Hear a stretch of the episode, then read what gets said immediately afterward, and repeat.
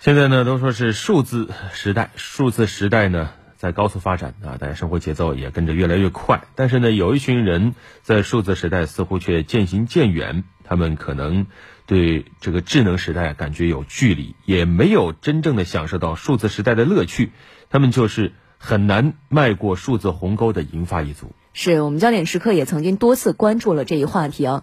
不会使用智能手机的老年人外出遇到难题的时候，有的会现场求助周边的年轻人，但是要任由陌生人来操作自己的手机；有的呢则会远程遥控子女，求助无果或者被苛责时，他们轻则被急哭，重则呢还可能会被气生病。哎，这就很心酸了。是，当下呢，你说就是出门买个热干面，往往店主也希望你用二维码支付，所以。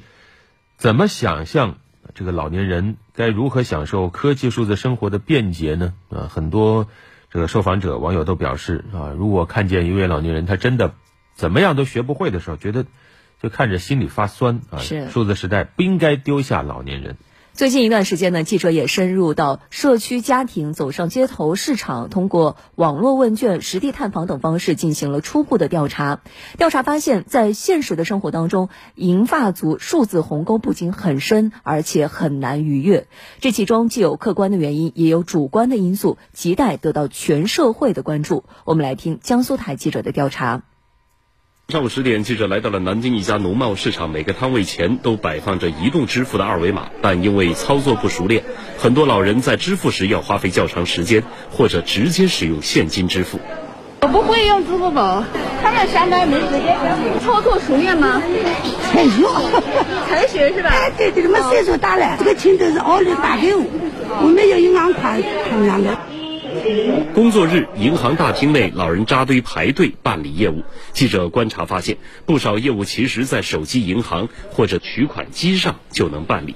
买国债，买国债是吧？哎，没有自己的手机银行啊？没有，没搞错的。我张卡里有来有几百块钱，我拿去。您怎么不到那个去学？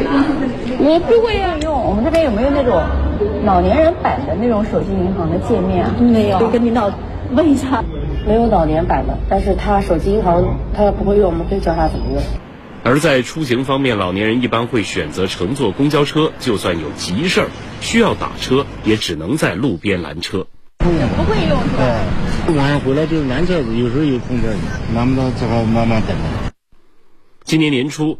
滴滴打车老人打车小程序正式上线试运行，整个界面字体非常大，设计也比较简单。用户需要提前设置好二到十个常用地址，点击一键叫车就可以以设置好的地点为出发地，选择要去的地方，完成叫车功能。虽然滴滴关怀版已经推出一个多月的时间，但是记者走访发现使用率并不高。那个我都没有，现在没有，也没听说过。那这段时间，为了方便老年人打车出行，我们看到 T 三出行呢也推出了一个助老模式版。这个界面呢非常的简洁，而且字体呢比较大。在使用之前，老年人可以将自己的常用地址输入进去。比如说，我现在点击我要去公园，可以看到很快就有司机接单了。记者体验发现。考虑到老年人在匆忙出行时很难有精力和时间准确填写好目的地，因此 T 三出行采用了先叫车后填补的叫车方式，极大降低了操作难度。老年人只要在手机上按一个按钮，一键叫车，司机接到派单之后会直接过来，而他的目的地可以由他的子女帮忙填写，也可以由司机帮他填写，看到车内的一个实时监控情况，就这样更加让子女放心。其实，支付宝和微信呢，也都推出了适合老年人使用的关怀版和界面。比如说，我现在呢就打开了微信，在搜索框里面搜索“微信使用小助手”，上面详细的教老年人如何调整微信的字体大小、搜索手机号、加朋友等功能。点击进去之后呢，会有详细的一些解读。那支付宝呢，也专门推出了一个关怀版。我们看到这个关怀版的页面呢，是非常的简洁，字体也相对较大。记者梳理发现，从今年一月起，工信部正式启动为期一年的互联网应用适老化及无障碍改造专项行动。首批改造名单包括一百一十五个公共服务类网站和四十三个手机 APP。目前，不少手机 APP 以及三大运营商都已完成初步适老化改造。比如，六十五岁以上老年人拨打三家电信运营商客服电话，可以一键进入人工咨询服务，不用再经过复杂的语音提示和数字选择等操作环节。欢迎致电中国电信，为了更好的为您服务，正在转接人工服务。当然这样子好了。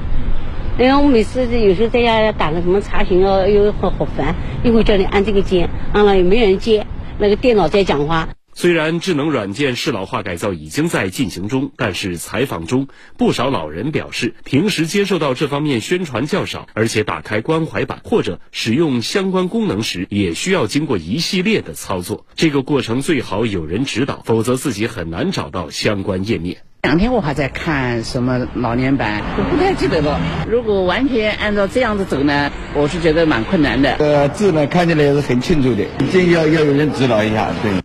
一直在关注智能软件适老化改造的东南大学网络空间安全学院副教授宋宇波认为，其实推出老年版的网站或软件，从技术上来说并没有难度。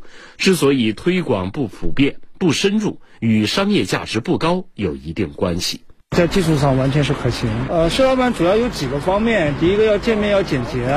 现在很多的 APP，它的特点是非常的复杂繁琐，并不是为了方便你操作，而是为了分散你的注意力，让你更多的关注可能一些相应的广告啊，或者是一些推送。呃，第二个的话就是字体要大，呃，因为现在为了塞入过多的信息的话，那么字体往往都是非常小的。第三个就是操作的逻辑要简单，呃，很多的操作它会诱使你去进行多次的跳转。呃，老年人本身就不是现在的这个 A P P 的主要的客户群对象，也所以做老年人版本，在某种程度上讲，它是一种公益的行为，啊，在商业上可能并不是有太多的意义存在。专家表示，为了让智能软件适老化改造更普遍、更贴心。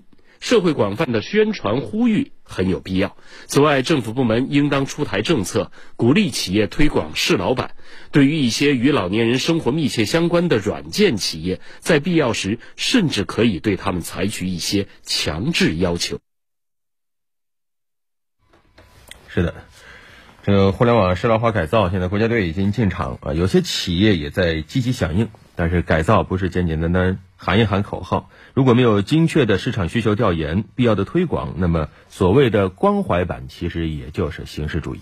没错，这关怀版到底在哪儿下载？该如何进入？现在很多的年轻人，包括我自己，我都不清楚，更别提老年朋友了。现在呢，一些老年大学专门开设了一些课程，教老年朋友如何来使用智能手机。除此之外呢，社区和一些公益组织也应当及时的跟进及普及相关的知识。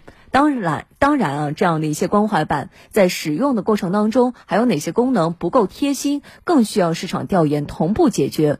总之，这个适老化改造要更加的精细化、更加的精准化，才能够真正的让老年朋友享受到智能时代的便利。